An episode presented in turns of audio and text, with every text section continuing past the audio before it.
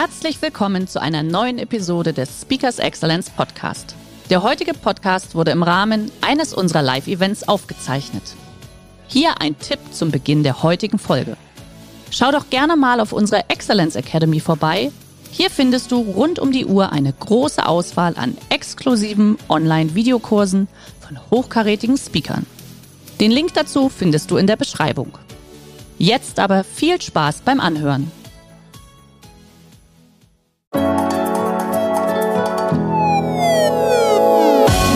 Und damit willkommen zu einer neuen Episode von Speakers Excellence, dem Podcast für Geschäftsführer, Veranstaltungs- oder Marketingprofis, die für ihr Event einen Speaker suchen, der ihre Gäste inspiriert, aktiviert und dafür sorgt, dass noch lange begeistert von ihrer Veranstaltung gesprochen wird.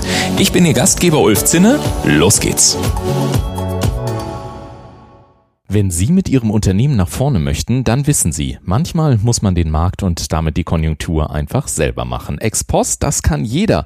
Die Kunst ist ex ante, auch in der Gestaltung der eigenen Konjunktur. Und genau hier kommt mein heutiger Gast für Sie ins Spiel. Edgar K. Geffroy steht seit mehreren Jahrzehnten für eine konsequente marktorientierte Konjunkturgestaltung und hat unter anderem durch die Expansion eines Konzerns von 6 Millionen Euro Umsatz auf eine Milliarde binnen acht Jahren auch den notwendigen Track Record unter Beweis gestellt. Freuen Sie sich also jetzt auf eine multidimensionale Folge hier im Podcast, denn in den nächsten Minuten geht es darum, wie Kleinting das Marketing ersetzt, der Verkauf revolutioniert werden kann und die Demokratisierung des Wissens zum Konjunkturhebel wird. Und damit sage ich herzlich willkommen. Schön, dass du da bist, lieber Edgar K. Geffroy. Danke, danke. Eigentlich brauchst du nichts mehr hinzufügen, wir können ja aufhören. wir, wir, können gleich aufhören ne, mit der Folge, genau. Alles gesagt für heute. Ich fand das so spannend, du hast in der Vorbereitung hast du einen sehr, sehr schönen Satz gesagt. Du hast gesagt, wir, wir, kommen, wir haben zwar ganz viel Big Data in unserem Alltag, aber wir brauchen vor allen Dingen mehr Nutzung des, der Brain Data. Was ist denn das Brain Data? Was hat's damit auf sich? Ja, das ist jetzt mein, mein ganz großes neues Thema, war in Silicon Valley gewesen. Und ich bin ja immer der, der Lückensucher oder der Trüffelschwein für, für Business, könnte man ja so sagen. Ja, hat mal einer zu mir gesagt, weil ich immer wieder mit einer neuen Thematik um die Ecke komme und bei mir nie so genau weiß, was kommt denn jetzt gerade von dem, in Silicon Valley. Und ich suche einfach die Lücke. Ich wollte jetzt nicht wissen, wir waren zwar auch da gewesen ähm, bei, der, bei Facebook, aber ich wollte wissen, was machen, was wäre eine Lücke, was machen die nicht? Und bei Big Data sind die zum Beispiel ja so top, dass die eigentlich mehr wissen als wir über uns selber. Und dann bin ich auf Brain Data gekommen. Brain Data ist das Wissen in den Köpfen von Mitarbeitern. Das ist der ganz, ganz spannende Ansatz. Wir haben Führungskräftemangel und, und, und. Und das Wissen der Mitarbeiter ist nirgendwo systematisiert, strukturiert und, und organisiert. Mhm. Also das kann ich einem Vorstandsvorsitzenden nach drei Flaschen Wein um 11 Uhr in, in, de, in dem, auf dem Bierdeckel erklären. Und er versteht das, der ist geschockt. Ja, ja. Also einer der, der größten Vorstand, also der Vorstandsvorsitzende einer der größten Konzerne kam nach dem Vortrag zu mir, nicht zu, zu weil er Anfang letzten Jahres, nicht ich zu ihm, der war umlagert und dann ging der vorbei und da der Geld keinen Termin haben bei ihnen. So, die sitzen, ähm, eines der, die größte Großhandelskette, die wir haben, die sitzen mhm. in Düsseldorf. Und dann habe ich zu ihm gesagt, das war Februar, bevor wir beide einen Termin haben, haben Sie, lieber Herr CEO, ähm, haben Sie Weihnachten. Nee, sagt er, liegt bei Ihnen. Also Brain Data in den Wissen von, in, das, das Wissen in den Köpfen der Mitarbeiter. Und da weckt natürlich ein total spannendes Potenzial, was da anfängt, weil eben, da kommt was anderes mit hinzu, äh, acht Millionen Babyboomer gehen mhm. innerhalb der nächsten Jahre in Rente. Ja, gehen in Rente, absolut, ja. Futsch, nicht ersetzbar. Ja. Egal, wen wir jetzt reinlassen und reinkriegen, wir wünschen uns alles, aber wir werden nicht in der Lage sein, das zu ersetzen. Das heißt, das verschärft das Fachkräftemangelthema noch extremer. Jetzt habe ich das Thema Brain Data auch durch eine Roadshow mit Dell, wo wir, äh, wo ich eine Schlüsselfrage gestellt habe. Eigentlich sagt man ja eher, dass ich der, der Kundenexperte bin. Muss ich gleich nochmal drauf zu kommen, wie ich die Brücke dann wieder hingekriegt habe. Bin, bin dann hingegangen und acht Millionen Babyboomer, Fachkräftemangel, und jetzt haben wir, wir setzen das in Unternehmen um. Wir machen Projektberatung mittlerweile in ziemlich großen Stile. Also nicht mit vielen Unternehmen, sondern wenn wir drin sind, sind wir sehr eng in den Unternehmen drin. Und total spannend ist eben, was passiert denn jetzt mit den Mitarbeitern? Weil in dem Moment, in dem wir Mitarbeiter natürlich sagen, wir brauchen dein Wissen, ist das eine ganz andere Form von Wertschätzung. Ja. Und in dem Moment, in dem die Wertschätzung der Mitarbeiter zum ersten Mal zum wichtigsten Erfolgsfaktor eines Unternehmens definiert wird, haben wir eine ganz andere Mitarbeiter- und Teamkultur drin. Und das ist so wunderschön mitzuerleben, wie dann plötzlich auch eine Anziehungskraft für das Unternehmen entsteht. Mhm. Also wir, wir haben, wir schlagen mehrere Fliegen mit einer einzigen Klappe, wenn man einfach das Thema Braindata Wissen in den Köpfen von Mitarbeitern auf eine ganz andere Art und Weise thematisieren. Ich finde das total spannend und wer hätte das gedacht? Ich habe vor Jahren mal gesagt, ich glaube, meine These ist, insofern erinnert mich das gerade daran, dass wenn Unternehmen wachsen wollen, musst du einfach für jeden Mitarbeiter, ich habe es damals genannt, den vertrieblichen Wertbeitrag definieren. Wenn du diesen Wertbeitrag definierst und jeder Mitarbeiter weiß, was ist das, was in meinem Kopf sozusagen zum Ergebnis beiträgt, da müssten wir eine ganz andere Kultur haben. Und ich freue mich heute hier in Rosenheim bei Wissensforum, ja. dass, dass ich mit dir darüber sprechen darf, dass das durchaus geht. Warum fällt es denn vielen Unternehmen so schwer, das zu tun? Weil eigentlich würde man ja sagen, das ist ganz normal, dass man sich auch für dieses Wissen interessiert, das Wissen zusammengefügt wird. Äh, jede Familie lebt ja letztendlich auch davon, dass Wissen über Generationen weitergegeben wird. Warum ist das in Unternehmen so ein großes Thema? Also vergiss es und träum weiter, würde ich jetzt mal sagen. Also äh, da muss man einfach, ich würde dir mal gerne ein paar Tage da mitnehmen zu den Unternehmen. Ich bin ja teilweise selber geschockt. Mhm. Es ist überhaupt nicht in den Köpfen vorhanden. Mhm. Die sind sich alle nicht darüber im Klaren, dass der, das Wissen der wichtigste Erfolgsfaktor ist, aber eben halt das Wissen, das selber in den Köpfen drinsteckt. Und das schockiert mich jedes Mal, äh, dass Unternehmen überhaupt, die denken über alles nach, aber nur nicht darüber. Mhm. Und deswegen ist es ja so ein, ich bin ja immer der Lückensucher, damit meine Unternehmen eine Konjunktur, eigene Konjunktur machen können und Marktführer werden. Ich habe viele Marktführer mit meiner Kundenstrategie, Clienting geschaffen ja, genau. und bin jetzt gerade wieder dabei, mit meinem neuen Thema äh, wieder neue Marktführer schaffen zu können, weil wenn man sich in nichts unterscheidet, wenn man sich jetzt nicht mit Produkten unterscheidet, wenn sie sich nicht mit Service mehr unterscheiden, weil das alles nivelliert ist, ist ja gerade bei Handelsunternehmen ja. der Fall, eine Ecke weiter kriegen ja. sie das gleiche Produkt, worüber unterscheide ich mich dann? Mhm. Und in dem Falle ist es eben halt Wissen. Mhm aber eben halt ein sehr spannendes Wissen, auf das ich gleich noch zu sprechen komme. Ich glaube, du willst eine Frage stellen. Du sehr, sehr, so sehr gerne. Ja, ich, ich habe tausend Fragen an dich. Wenn ich schon mit dir sprechen kann, habe ich natürlich ganz viele. Ja. Du hast gerade jetzt auch schon, vorhin hast du auch schon mal gesagt, ich finde immer die Marktlücke. Mich interessiert das, ja. äh, was, was die Marktlücke ist. Ich glaube, dass das versuchen ja viele Unternehmen auch die Marktlücke zu finden. Was machst du anders und wieso gelingt es dir, diese Marktlücken zu finden? Also wie, wie findet man die als Unternehmen? Ne, ich glaube gar nicht, dass es so viele Unternehmen suchen. Das ist eigentlich meine Erfahrung, die mich auch total schockiert. Mhm. Weil ich komme aus einer also Strategielehre, aus der engpasskonzentrierten Strategie mhm. und da war das die Grundaufgabe, mhm. immer etwas zu finden, ein sogenanntes brennendes Problem genau. des Kunden von der Thematik her. Ist leider Gottes untergegangen, aber das hat mein ganzes Leben geprägt und bin immer geschockt, wie Unternehmen MeToo machen. Mhm. Also wie sie wirklich sich an dem anpassen und eine Positionierung machen, die dann, sie müssen sich positionieren. Ein Steve Jobs, den habe ich mal persönlich kennengelernt in mhm. Hat auch mein Leben deswegen verändert und geprägt. So, der hat sich nie die Frage gestellt, was äh, kann ich jetzt weiter verbessern, sondern der hat sich die Frage gestellt, wo gibt es etwas, was jeder braucht, aber noch nicht weiß, dass es das von mir gibt. Ja. Also ein völlig anderer Ansatz im, im Kopf. Und die meisten Unternehmen sind MeToo-Unternehmen. Ja. Und, äh, gehen einfach immer wieder diesen Weg und suchen nicht die Lücke, die ja da ist. Äh, wir haben zum Beispiel in unserer Strategieberatung, wir haben, wir haben die intelligente Schraube erfunden. Wir haben den ersten Panzer, der Menschenleben rettet, ähm, in Strategieberatung gemacht. Wir haben den Wärmebodentechniker erfunden. Also ich könnte jetzt fleißig weitermachen, das würde jetzt alles sprengen hier. So, und da sitzen dann Unternehmen, die bei uns zur Strategieberatung sind, das ist ein Tag. Ja. Also egal, was wir machen, ich sage immer als erstes, egal, was wir machen, wir müssen einen Tag investieren in unsere Zukunftsstrategie ja. für Ihr Unternehmen. Und dann sagen sie meistens oft so nachmittags kommt dann der Durchbruch und dann sagen, also, warum sind wir eigentlich nicht alleine drauf gekommen? Mhm. Also so ungefähr, warum mussten wir sie jetzt dafür bezahlen? Mhm weil wir andere Fragen stellen. Ja, ich wollte gerade sagen, ich glaube, oftmals wird man einfach mittlerweile bezahlt für gute Fragen und die Fragen, die keiner stellt. Mhm. Und das ist ja so ein bisschen vielleicht auch das, was du, was du gerade angedeutet hast mit dem Wissen. Lass uns mal so in die qualitativen Unterschiede reingehen, weil das Wissen ist ja das eine, aber ich glaube, es gibt halt Wissen und es gibt Wissen, was zum Beispiel den Kunden wirklich voranbringt, gerade als Differenzierungskriterium. Ja, ja, das Wie war ja. Das da? Also ihr kennt ja die ganze ChatGPT-Geschichte, KI, ja. das aus meiner Sicht nochmal komplett alles verändern wird. Ja. Das ist wie die Erfindung des Feuers. Und auch da sehen die Unternehmen eigentlich noch gar nicht die, die Chancen, die ich sehen will. Klar gibt es Risiken und die Deutschen sind wieder vorne mit dabei. Mhm. Aber ich sehe ja die Chancen, was wir im Augenblick dadurch bei unseren Kunden auch erreichen können. Aber da ist jetzt der Prompter, ne? Du hast ja, ja. Der, der, der, neue Begriff des Prompters. Also irgendeiner hat vor kurzem mal zu mir gesagt, du warst schon vor zehn Jahren Prompter, als die doch gar nicht wussten, was ChatGPT das ist. Also Prompter ist ja, du musst ja die richtige Frage stellen, ja. um dann auch die richtigen Antworten zu kommen. So kommen wir da. Ja, das war ganz spannend. Also der erste Entwicklungsprozess war eigentlich äh, eine Story mit Dell. Dell saß bei mir im Büro. Dell wollte eine ähm, Roadshow durchführen mit mir eigentlich zum Thema Kunde. Und äh, weil es natürlich Kernkompetenz Gefroy und dann ähm, dann saß ich dann da und ich manchmal läuft eben halt meine Intuition immer meiner Intelligenz voraus. Mhm. Und dann habe ich zu denen gesagt, also ich glaube, der größte Kittelbrennfaktor sind inzwischen Mitarbeiter und nicht Kunden. Mhm. Und in dem gleichen Moment habe ich gedacht, wie blöd bist du denn jetzt eigentlich? Jetzt sagen, das ist eine tolle Idee. Da brauchen wir jetzt jemanden, der, der sich auf dem Gebiet auskennt. Dann habe ich aber die Brücke gerade noch hingekriegt und habe gesagt, gibt es eine Studie, die beweist, dass es einen Zusammenhang gibt zwischen Technik, Technologie und eben halt Mitarbeiter. Ja, haben die gesagt, die Studie gibt es. Erhöhst du den, den Digitalgrad eines Unternehmens, erhöhst du die Mitarbeiterzufriedenheit, bla bla bla. So. Und dann habe ich den Auftrag gehabt, ich habe dann ein Buch geschrieben, Herzenssache mit 1 von 30, Herzenssache Mitarbeiter. Das sollte ursprünglich Michael Dell Mitautor sein, der ist natürlich vorher ausgestiegen, war die Deutschlandgeschäftsführerin dann. Dann sind wir auf Roadshow gegangen. Und ich natürlich als Unbedarfter, weil Mitarbeiter war bis dato eigentlich nicht großartig mein Thema gewesen, vor fünf, sechs Jahren, auf Roadshow gegangen. So, und dann habe ich, so, hab ich so unter anderem eine Frage gestellt, äh, vor Tausenden von, von weil zigtausende Mitarbeiter in den ganzen Roadshow. Sagen Sie, wer von Ihnen hat eine schriftlich ausformulierte Mitarbeiterstrategie, wie er in fünf Jahren zum Wunscharbeitgeber wird? Das war mhm. meine Frage. Es hat sich nie einer gemeldet. Niemals stand einer auf und sagte, haben wir. Ich war völlig geschockt. Danach haben die mir geschrieben, HR und alle möglichen. Sie haben uns völlig die Augen geöffnet. Wir sehen das jetzt alles mit anderen Perspektiven.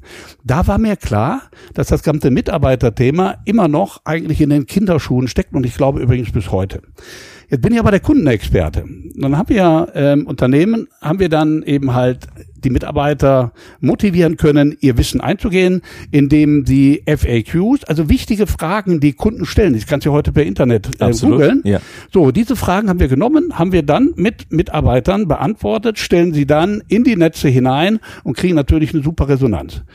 Das Buch war fast fertig, Buch Nummer 30, mal ein bisschen Werbung, Wissenskrieger, ähm, kam letztes Jahr raus, war auch wieder viel Kritik, warum schreibst du Krieg? Also wenn ich heute jetzt an Microsoft auf der einen Seite und Google auf der anderen Seite, hätte man von einem prophetischen Charakter widersprechen mhm. können. So, das Buch war fast fertig, und jetzt kannst du jetzt nicht so ein Buch abgeben und du redest jetzt nur über Mitarbeiter, dann sagen die, das soll der Gefreude, das soll der für die Kunden. und dann kam eigentlich durch eine andere Reaktion, dann sagte einer, pass auf, die Idee, nehmen wir mal konkret, was tun bei Schimmelbildung im Haus? Ja. Wir sind gerade im Baubereich, sind wir da ziemlich aktiv. So, das ist natürlich für ihre viele Leute ähm, ein unheimlich wichtiges Thema. Für die Mitarbeiter eines Unternehmens, die machen das jeden Tag, die machen sich keinen Kopf mehr darüber. Und dann haben wir neben dem Brain Data Thema Knowledge Nuggets gefunden. Knowledge Nuggets, was ist das?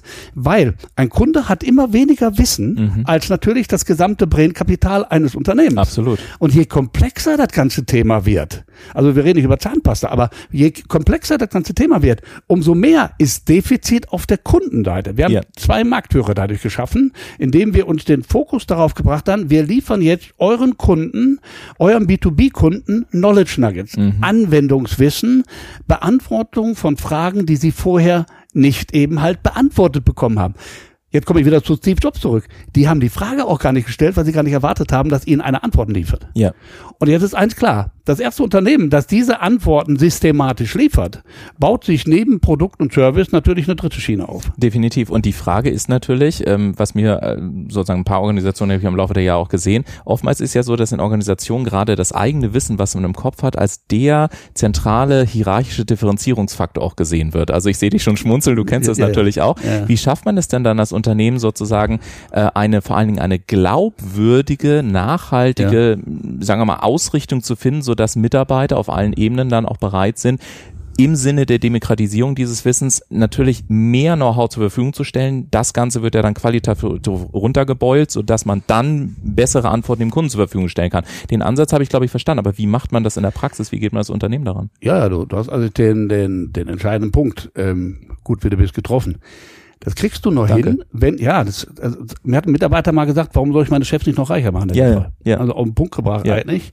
Also was krieg ich denn dafür, wenn ich mein Wissen abliefere? Und äh, das, der Schlüssel dafür ist eine gelebte Teamkultur. Also du musst einfach eine, eine Teamkultur, da sind wir dann dran, auch in den, und dann, das haben wir auch gemerkt. Am, am Anfang waren wir so euphorisch, ja. dass wir dann gemerkt haben, das machen hier nur 20 von 70. Mhm. Und dann haben wir auf einmal gesagt, es sind nur 20, machen das ganze Idee ja kaputt. Du musst also eine Teamkultur aufbauen, dass die Leute erkennen, ich gebe etwas, aber ich krieg's zehnfach zurück. Mhm. Und das ist dann nur möglich, wenn ein, eine Teamkultur im Unternehmen existiert, wo der Einzelne weiß, wie wichtig und wie er gewertschätzt wird. Also ganz wichtiger Schlüssel. Und das hängt entscheidend auch von den Führungskräften ab, wie sie mit diesem Thema umgehen. Da legen wir mit, aber das ist der, der, der Schlüsselfaktor für den ganzen Erfolg. Kriegen wir das hin? Stimmt die Teamkultur? Ähm, haben wir die, die Mitarbeiter, die gerne bereit sind, ihr Wissen einzugeben und die dann auch lernen, das, was sie einkriegen, kriegen sie ja zehnfach zurück. weil sie haben auch selber nicht alle Antworten auf alle anderen Themen. Fängt schon beim Onboarding-Thema an, hört eigentlich beim Offboarding, was auch keiner macht, auf. Mhm. So, und damit ist äh, der, der menschliche Faktor, als, du, als wir hierher gingen, hast du ja kurz von dem, das ist für mich immer das zentrale Thema. Wir, wir verkaufen an, an Menschen.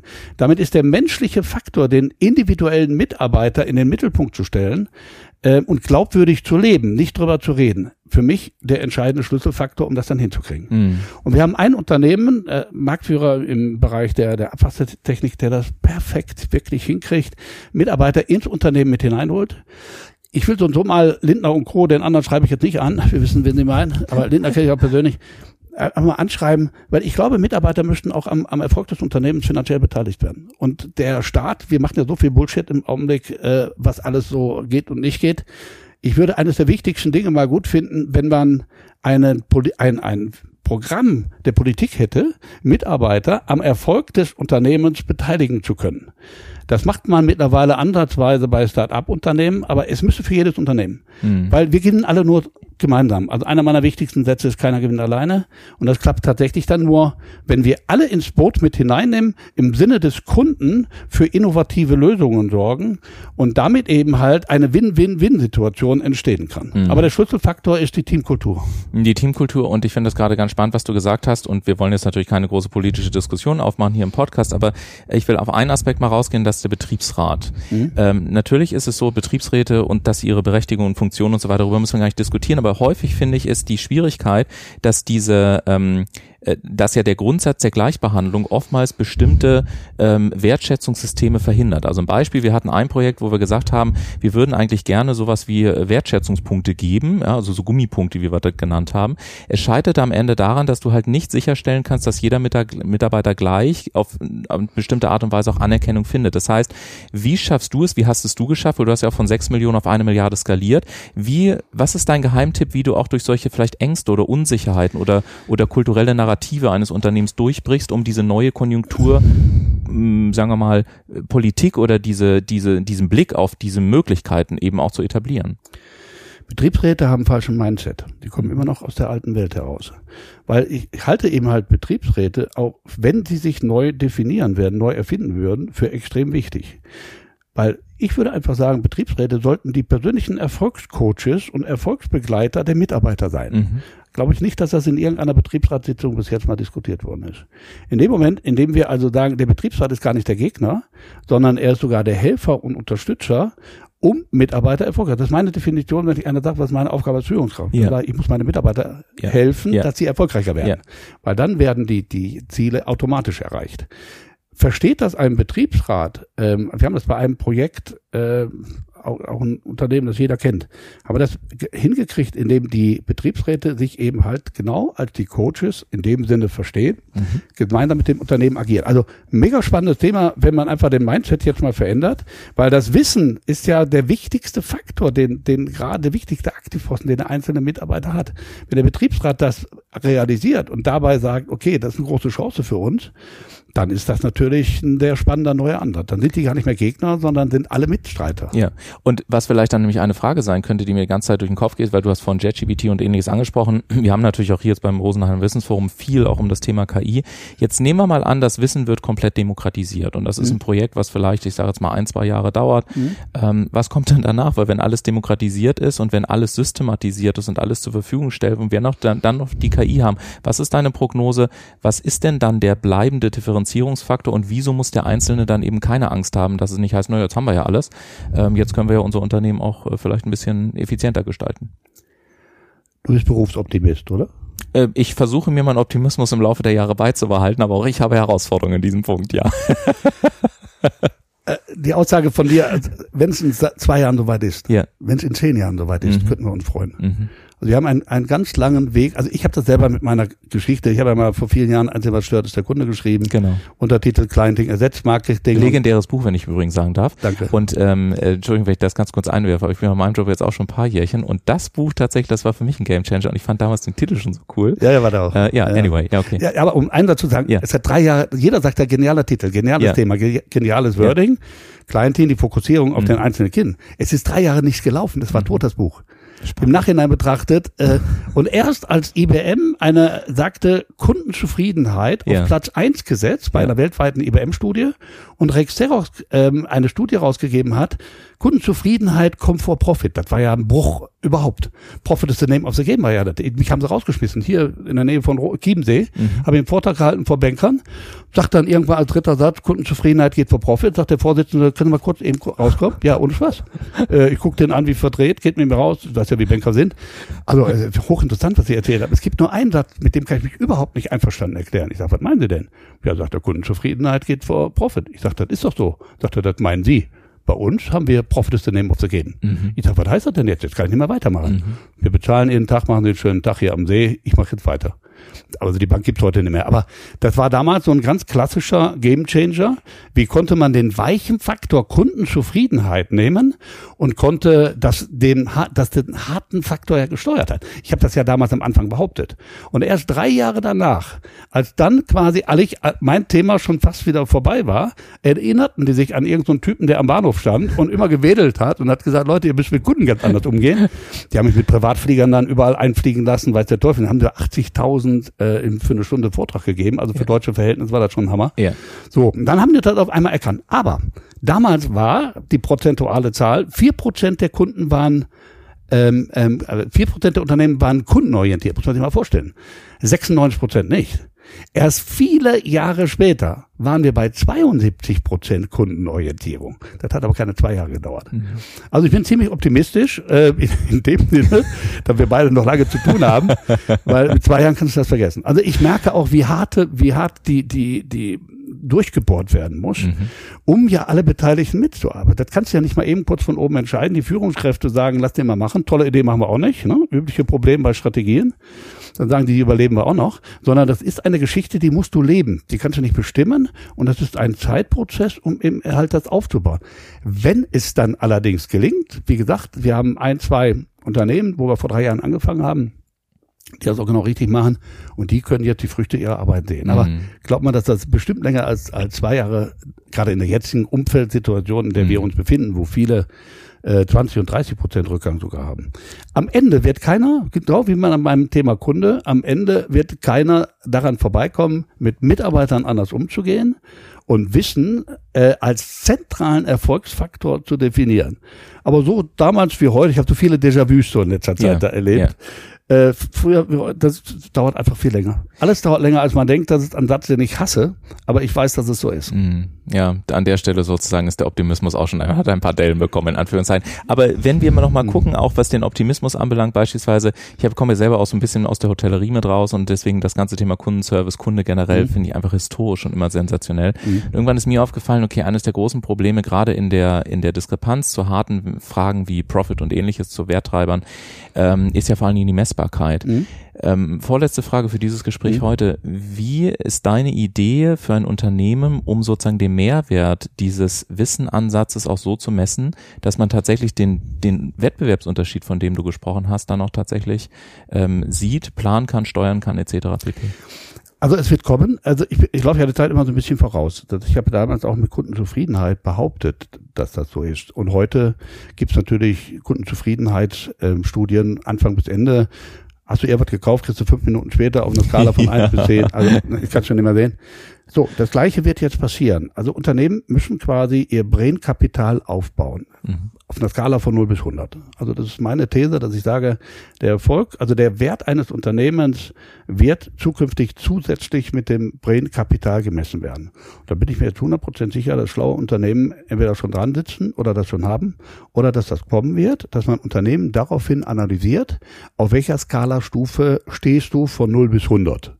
Und da behaupte ich, dass die meisten eben halt bei äh, 0 oder 5 oder 10 stehen auf einer Werteskala.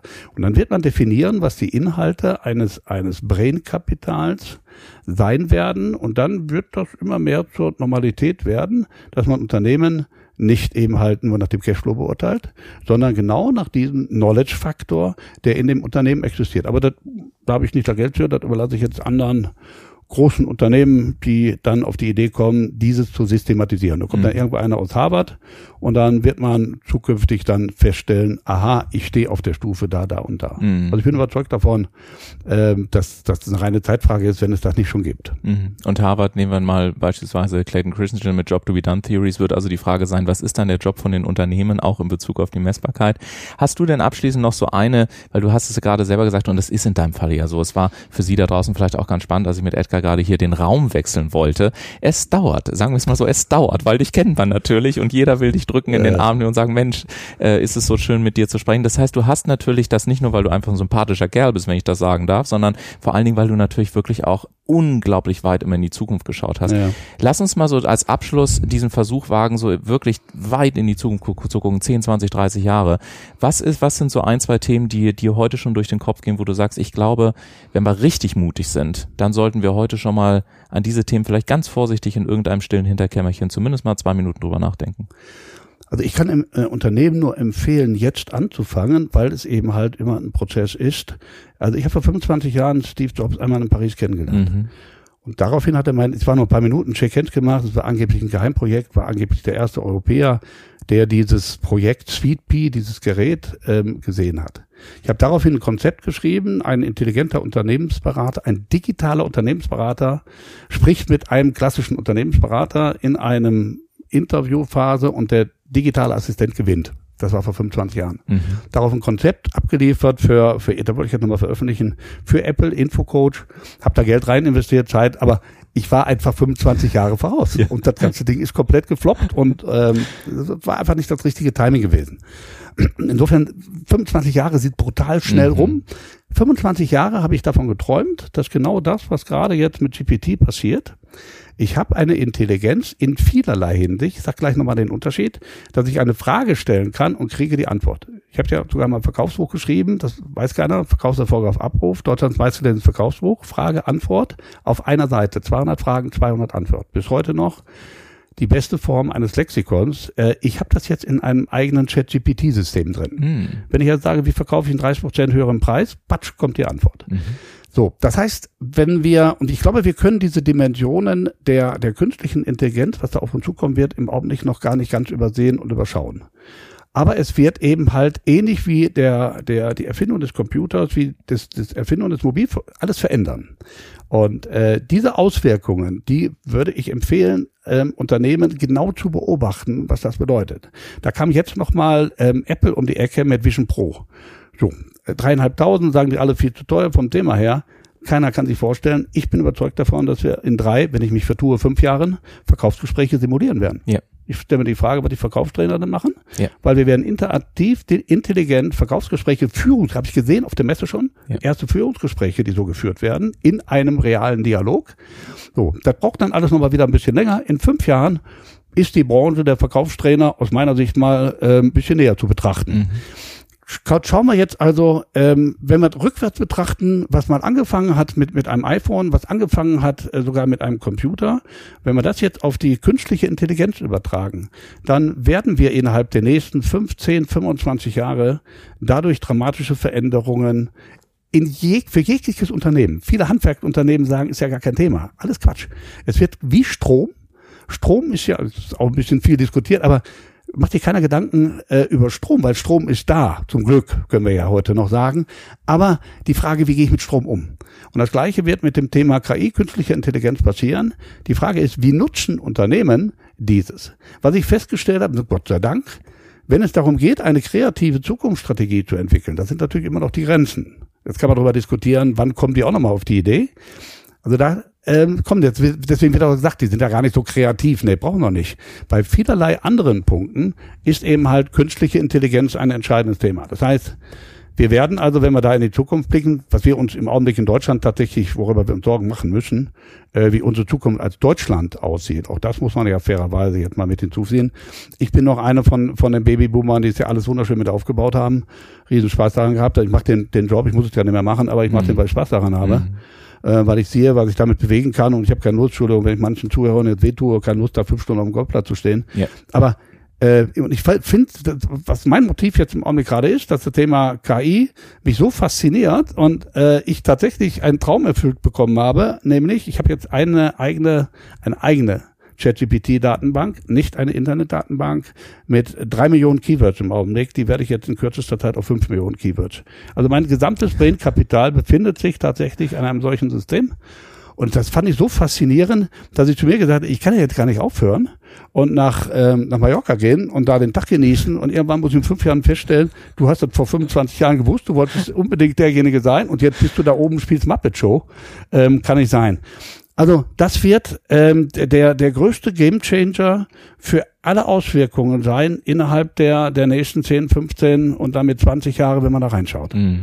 Und da kann ich Ihnen nur da draußen empfehlen, auch weiter in den Podcast reinzuhören, denn wir haben sehr, sehr spannende Interviewgäste, unter anderem Professor Dr. Christian Stummmeier, auch KI-Experte, das Interview mit äh, Professorin Claudia Bünte, ähm, also sensationelle Gesprächspartner und auf jeden Fall lohnenswert. Ich überlege ja immer, lieber Edgar, wie ich äh, tatsächlich so eine Podcast-Folge schließe, also wie eine möglichst charmante Abmoderation erfolgen kann, weil ich die nämlich nie vorbereite, sondern die ergibt sich aus dem Gespräch. Ja, du hast ja auch nichts gehalten, wir haben alles sauber vorbereitet. Ja, genau, wir haben alles. Äh, also der einzige, ein, einzige Thema ist, dann hätten wir alles sparen können. Ja, das liegt aber, das liegt aber auch daran, dass du fünf Minuten vorher gesagt hast, ich habe so einen Bock über dieses Thema Knowledge äh, und ja. so weiter zu sprechen, dass wir gesagt haben, wir ändern das mal ganz kurz. Okay. Aber ich glaube, für Sie da draußen ist eins wichtig. Ich glaube, Sie haben gemerkt, ähm, dass es ganz viele ähm, kleine Atome gibt, die so in, in, dem Kosmos der Konjunktur herumschwirren, von JetGBT und Knowledge und wie bauen wir das mhm. alles zusammen und ähnliches. Und strategisch ist es immer so, dort, wo es eine atomisierte Marktstruktur gibt, da braucht es vor allen Dingen eine starke Garantiemarke. Und ich glaube, Sie haben gemerkt, dass mit Edgar ähm, ja, Carl Gaffroy äh, jemand da ist, der für sie diese Garantiemarke sein kann, sei es als Sparringspartner oder als jemand, der eben auch mal sagt, so, ein bisschen die Muppet Show in Anführungszeichen bin ich bereit zu veranstalten, aber nur, wenn wir uns die richtigen Fragen stellen und dann genau. auch in die Execution gehen, genau. denn darauf wird es natürlich jetzt auch ankommen, ob sie sagen, mhm.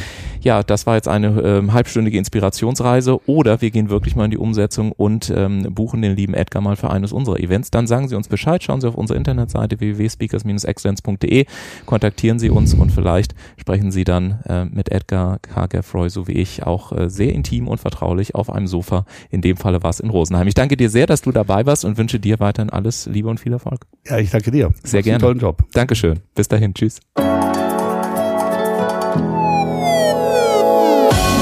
Hat Ihnen die heutige Episode gefallen? Möchten Sie mehr darüber wissen, wie unser heutiger Gast auch Ihre Gäste inspiriert, aktiviert und dafür sorgt, dass noch lange begeistert von Ihrer Veranstaltung gesprochen wird? Dann rufen Sie uns gerne an oder senden Sie uns eine E-Mail an info at speakers-excellence.de. Und wenn Sie auch künftig von den besten Unternehmern und Speakern inspiriert werden wollen, dann abonnieren Sie gerne noch diesen Podcast, denn dann werden Sie automatisch und kostenlos über alle neuen Folgen informiert. Der heutige Vortrag hat dir gefallen? Dann schau dich doch gerne auf unserem Kanal um oder sei live bei einem Forum dabei. Weitere Informationen findest du in der Beschreibung. Bis zum nächsten Mal.